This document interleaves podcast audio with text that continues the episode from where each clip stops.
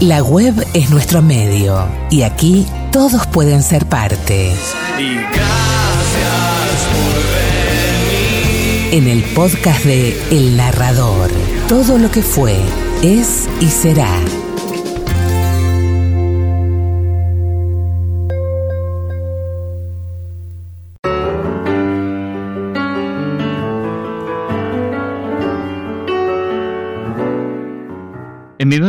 Hay una piba que es muy rubia y tiene los ojos claros y por eso le dicen la rusa.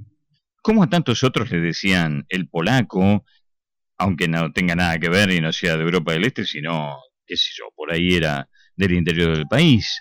O a todos los gallegos le decimos gallegos, aunque sean andaluces o vascos o catalanes, y a todos los árabes le decimos turcos.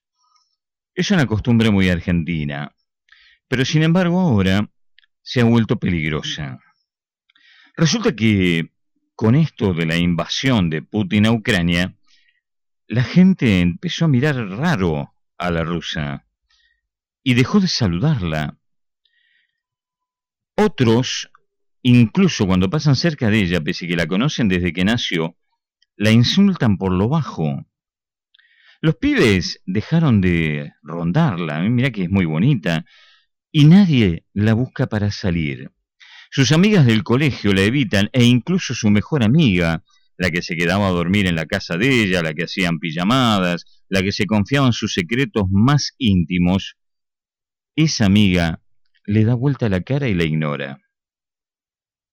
La rusa en realidad se llama Licia Giuliana Canterini es hija de Thanos del cantón suizo y sus padres, que siguen hablando en la media lengua, medio tano, medio español, son comerciantes de años, tienen una fábrica de pastas que abastece a todos los comercios de la zona, además de vender en el mostrador. La rusa se quiere morir y no sabe cómo zafar de la cultura de la cancelación. Su vida por estos días es un calvario. Llegó a todos los extremos, se tiñó el pelo, comenzó a hablar en la misma lengua cocoliche de sus padres y a todo el mundo que la esquiva como si fuese una leprosa, trata de detenerlo y le dice, mi nombre es Licia, Licia Juliana, yo me llamo Licia Juliana.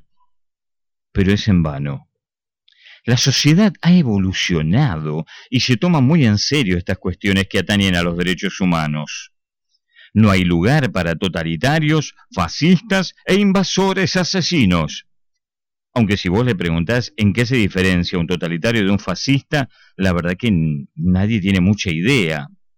Pero repito, la sociedad ha evolucionado y es implacable. La rusa llora solita en el comedor y cuando llega su madre, después de trabajar tantas horas, la mira y le muestra el celular con sus redes sociales vacías y llora y llora y le dice, me cancelaron, mamá. Me cancelaron.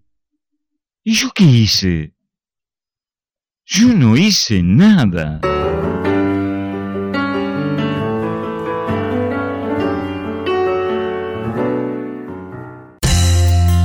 La web es nuestro medio y aquí todos pueden ser parte. Y En el podcast de El Narrador, todo lo que fue, es y será.